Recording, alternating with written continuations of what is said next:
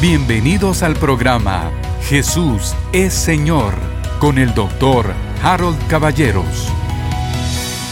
Bienvenidos queridos hermanos, el día de hoy es jueves 20 de mayo. Estoy aquí acompañado con Cecilia y estamos contentos de hacer este programa juntos. Voy a tratar de contestar a una pregunta y un comentario que me hicieron el día de hoy con respecto al tema que estoy comenzando a tratar, que comenzó con un título que se llamó Los tres días o qué pasó durante los tres días y las tres noches en la muerte, sepultura y luego termina con la resurrección de Cristo. Esto se convirtió en una cosa muy importante, las personas me lo estaban preguntando, seguramente sin conciencia de lo que verdaderamente significaba. Yo, Harry, no tenía conciencia de que fuera tan importante ese momento, ¿Cómo, cómo es posible que la llave para entender toda la Biblia y uno no la veía de esa forma tan evidente. Entonces, vamos a dejar aquí que Cecilia le salude y voy a tratar de contestar esa pregunta y responder a ese comentario. Pues es una bendición poder estar acá hoy, en, hoy y poder compartir con ustedes y con Harold este tiempo y, y poder llegar hasta sus hogares. Y fue una bendición para nosotros tomar estos días en Petén. Se los recomiendo en el sentido de que tomen un tiempo con su pareja lo más posible, por lo menos llévela a comer a algún lado y platiquen un poquito. O a tomar un cafecito o a tomar un cafecito, porque quiera que no, estos días que hemos estado más encerrados, hemos estado más con la familia y todo, no hemos tenido tanto tiempo de estar pues solos y de podernos comunicar, o como decía nuestra hija Andrea hace unos días, una conversación de adultos, una conversación donde no nos interrumpan y poder tener esa conversación que tal vez has dejado por ahí, es importante tenerla, pues tener este tiempo. Nosotros nos la pasamos muy, muy bien y maravillados siempre de la bendición y de lo lindo que es nuestra, nuestra tierra, nuestra Guatemala. Y aquí para compartir la palabra con ustedes. Así que vamos a la pregunta. Vamos a la pregunta. Antes voy a hacer dos comentarios. Qué interesante lo que estás diciendo de Andrea, porque seguramente que debe haber parejas jóvenes que nos ven y tienen niños como Andrea, que tiene dos niños. Entonces, claro, necesita una conversación de adultos, necesita un ratito sola con su esposo. Eh, bueno, pero para eso sirven los abuelos, ah. para cuidar a los nietos. Muy bien.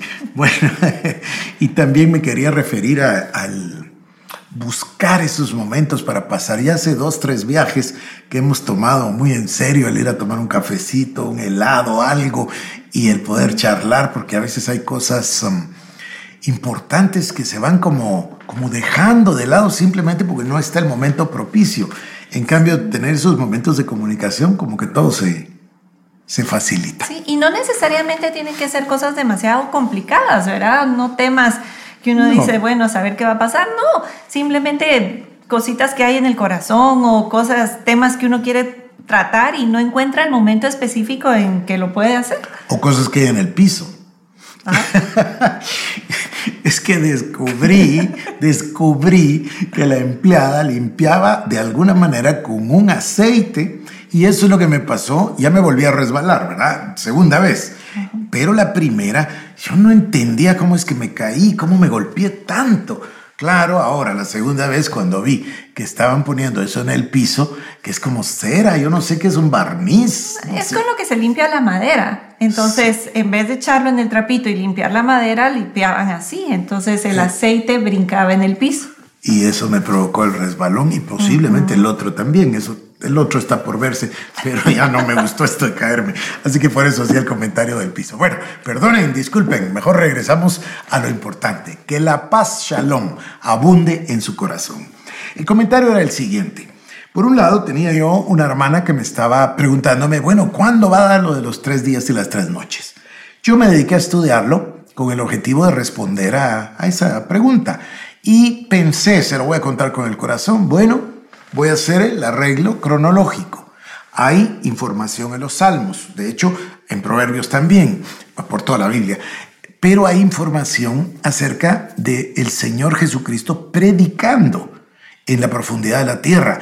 Eso lo dice Pedro. Y también hay pasajes en Tito y en Judas. Entonces, yo dije, seguramente que voy a tomar una forma cronológica. El Señor fue a la cruz, llevó nuestros pecados, llevó nuestras eh, iniquidades, nuestras dolencias, nuestras enfermedades, venció al diablo, lo despojó. Recuerden que Él dice, ¿verdad? Yo soy el que vive y estuvo muerto y tengo las llaves de la muerte y del Hades. Entonces, ¿fue solo ese despojo o hay otros despojos? ¿Cuáles son esos despojos? ¿Dónde se produce la justificación? Luego recuerden que el Señor Jesús se le aparece a María Magdalena, ella se le acerca y dice, no me toques porque no ha ido al Padre. El libro de Hebreos nos hace ver que el Señor Jesús va y él rocía la sangre, su propia sangre, sobre el propiciatorio. En lugar de sangre de machos cabríos, en lugar de sangre de sacrificios de animales, es un solo sacrificio de una vez para siempre con la sangre del Cordero Pascual que es Cristo. Entonces yo pensé que yo iba a hacer eso y e iba a describir los tres días y las tres noches finalizando con la resurrección. Y luego dice con toda claridad que después de resucitado el Señor fue y se sentó a la diestra del Padre. Añade para nuestra bendición que nos llevó y que nos sentó en los lugares celestiales con Cristo Jesús. Entonces pensé que eso iba a ser y que iba a ser una cosa relativamente fácil y corta. La profundidad de lo que me encontré es realmente impresionante. Fíjese que en el discipulado del miércoles ayer, yo recomendé un par de libros de una hermana, ay, muy especial, escritora, eh, predicadora, eh, una mujer de Dios formidable que debe haber nacido en 1800, no sé el año, y murió más o menos en 1920. Se llamó Jessie Penn Lewis. Era inglesa, eh, no sé si galesa o de, bueno, pero del Reino Unido, y ella participó del avivamiento de Gales en 1904. Fue parte principal, aprendió muchísimo de liberación de demonios, aprendió muchísimo de la vida en el espíritu y fue una escritora muy prolífica. El libro más clásico, que seguramente usted lo ha leído o por lo menos lo ha visto o escuchado, se llama Guerra contra los Santos. Es, es un libro de, no voy a decirle de monología ni liberación, pero toca todos esos temas eh, sobre todo de la derrota del diablo. Pero ella tiene dos libros sobre la cruz. Y uno de ellos yo anoche los recomendé y dije voy a ir a buscarlos y voy a buscar los, um, los títulos. Bueno, encontré los dos libros, acá tengo uno de ellos y eh, me llama la atención. Se llama La centralidad de la cruz. Esto es, esto es verdaderamente importante, la centralidad de la cruz. Y el otro se llama La Cruz del Calvario, Jesse Penn Lewis. Este tema de la centralidad de la cruz me voy a apropiar del título, eh, no del libro, porque a mí nunca me gusta plagiar, pero sí, eh, citarlo, sí, por supuesto. Pero voy a tomar el título y lo voy a usar de título para la serie. Entonces ahora respondo al comentario que me hicieron. No es que estemos desviando ahora el discipulado en otra dirección. No, nuestro discipulado debe seguir con el objetivo que tiene de que seamos discípulos de Jesucristo. ¿Quién es el instructor? El Espíritu Santo. ¿Y de dónde proviene la información o la revelación de la palabra de Dios? Bueno, ese tiene que seguir, eh, eh, ese, ese camino tiene que continuar, lo debemos hacer y tiene un objetivo, ¿verdad? Que es la formación del carácter cristiano. Un discípulo no es aprender, un discípulo es hacer. Entonces hay un cambio y una transformación en el interior. Y ya continuaremos en esa dirección. Pero los programas diarios ahora sí toman este otro rumbo y es el rumbo de llegar a entender y llegar a conocer lo que Cristo hizo en la cruz del Calvario. Es una manera de hablar la cruz. La cruz lleva desde Getsemaní, antes de la cruz, el juicio religioso, el juicio civil, tanto Herodes como Pilatos, luego llegar a la crucifixión en sí, después la muerte del Señor Jesucristo y luego los tres días y tres noches y luego llegaremos a la resurrección. Cuando yo hablo de la centralidad de la cruz me refiero al proceso entero, a todo este proceso. Es maravilloso.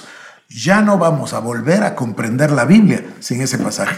En realidad se convierte en la llave de toda la creación, no solo llave de la Biblia, sino del plan de Dios. Vamos a entender el plan de Dios, vamos a ver lo que Dios propone, lo que Dios hizo, lo que Dios hace, lo que Dios desea a través de estos días y noches que llamaremos, para ponerles un nombre, la centralidad de la cruz. Es el plan de Dios culminado en el sacrificio eh, voluntario de nuestro amado Señor Jesucristo.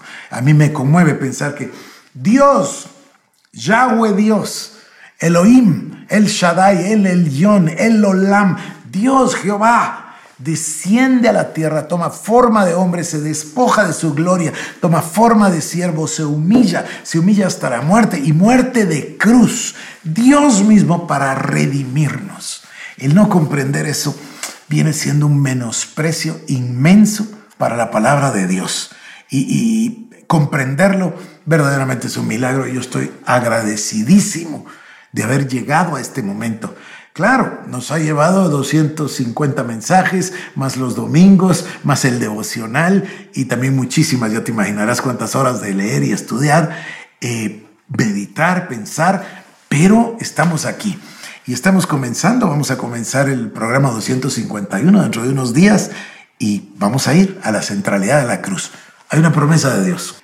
Va a haber un momento en que esta palabra rompe y rompe y rompe la resistencia, rompe y rompe toda la religión que tenemos en la cabeza, rompe y rompe y rompe toda la tradición que, ha crecido en nuestra, en nuestra mente y en un abrir y cerrar de ojos, esa palabra va a transformar nuestras vidas y vamos a ser exactamente igual que la iglesia de Hechos de los Apóstoles.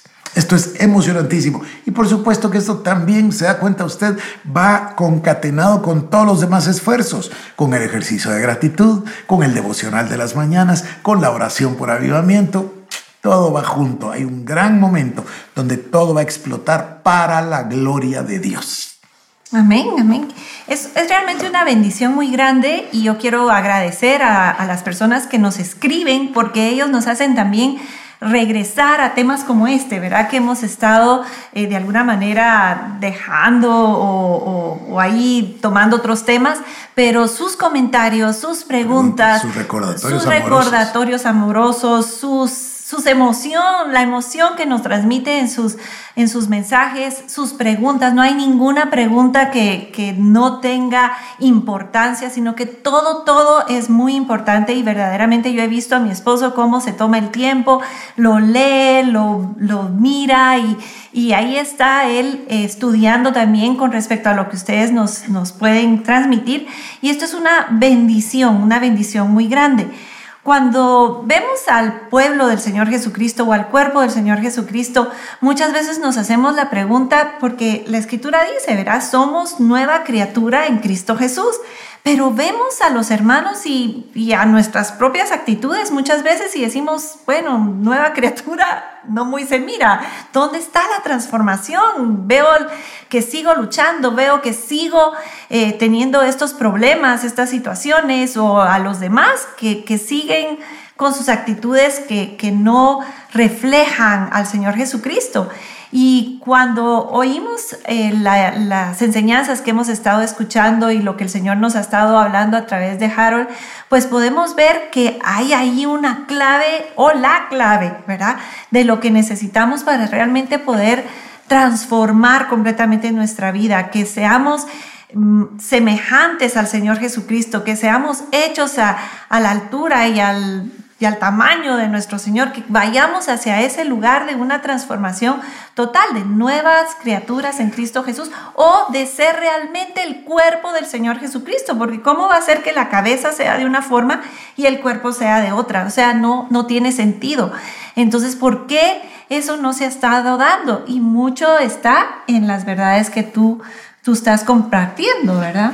Pues es que hay pasajes maravillosos como el que habla de que lleguemos a la estatura del varón perfecto, que la mente humana automáticamente lo archiva y lo guarda como imposible.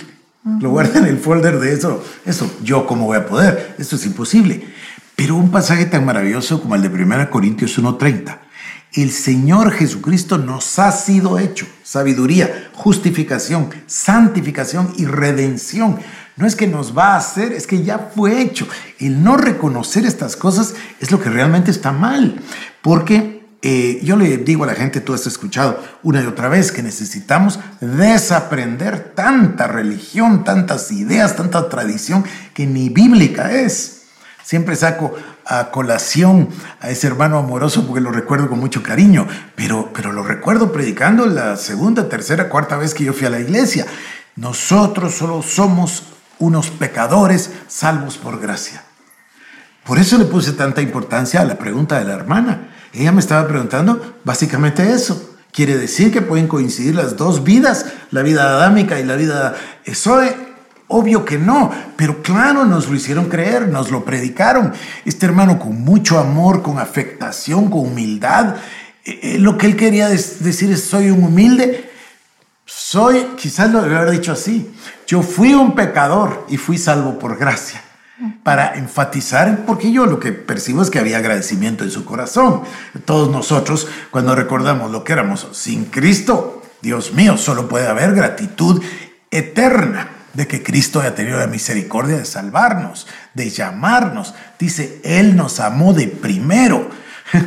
oh, esa frase maravillosa, pero Dios, que es rico en misericordia, os salvó cuando vosotros estabais muertos en vuestros delitos y pecados. Entonces, es obvio que el hermano quería, pues, manifestar su agradecimiento con Dios, pero la manera de manifestarlo fue terrible. ¿Cómo podemos hacerle creer a la gente que todavía es mitad pecadora y mitad eh, santa? Eso no es posible. Entonces la persona, como lo digo, automáticamente toma pasajes de la Biblia y los archiva en la gaveta de los imposibles. No, yo ahí no voy a llegar nunca. Mientras que no es que usted va a llegar, es que Cristo ya lo hizo, es una nueva criatura. Tal vez debiéramos usar una frase, la recreación. Es lo que Dios hizo con nosotros. Nos recreó, nos volvió a crear. Se llevó la naturaleza adámica, se llevó la naturaleza pecadora, se llevó eh, el hombre viejo y nos dio la vida Zoe.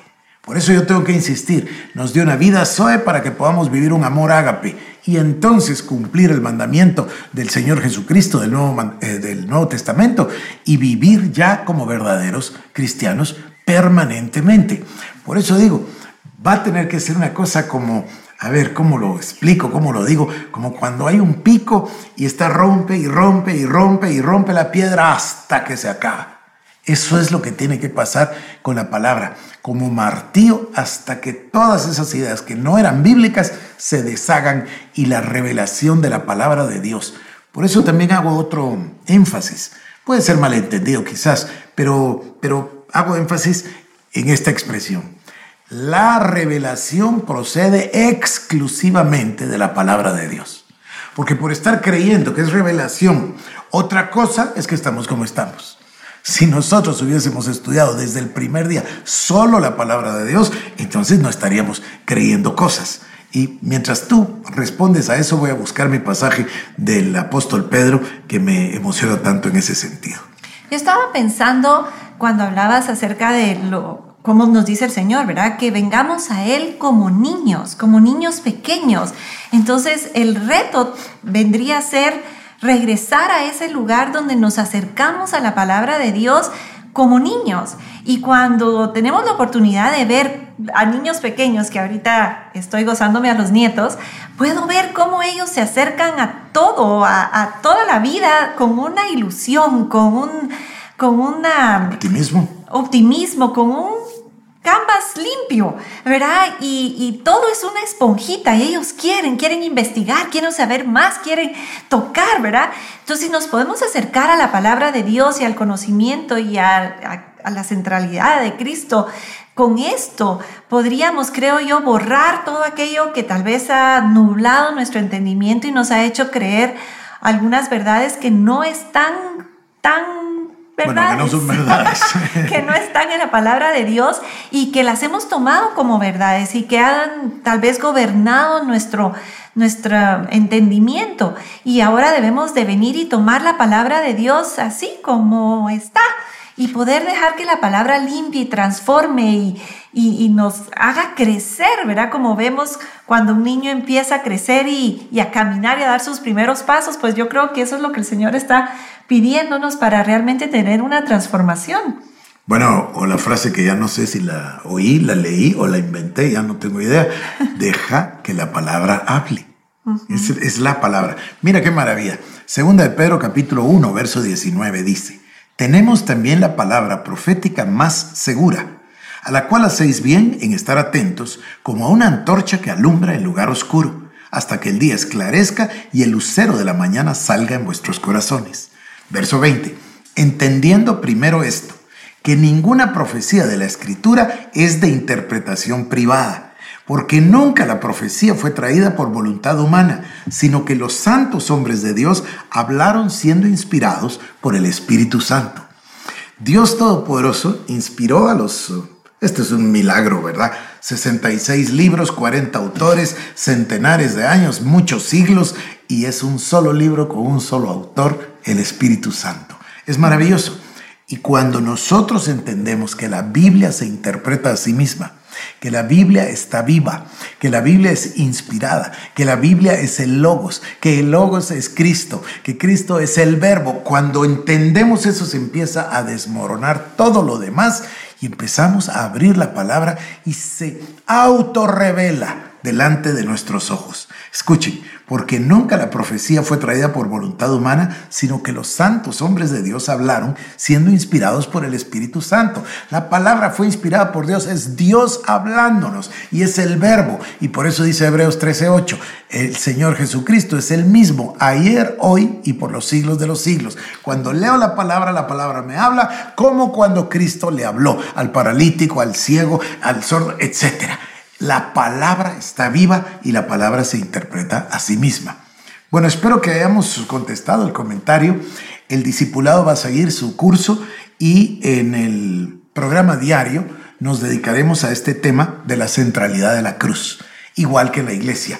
Yo veo que las cosas cada día se están acercando más a la normalidad anterior. Ya Francia el día de hoy, o el día de ayer, perdón, abrió, ya abrió cafés, abrió restaurantes, cines, museos.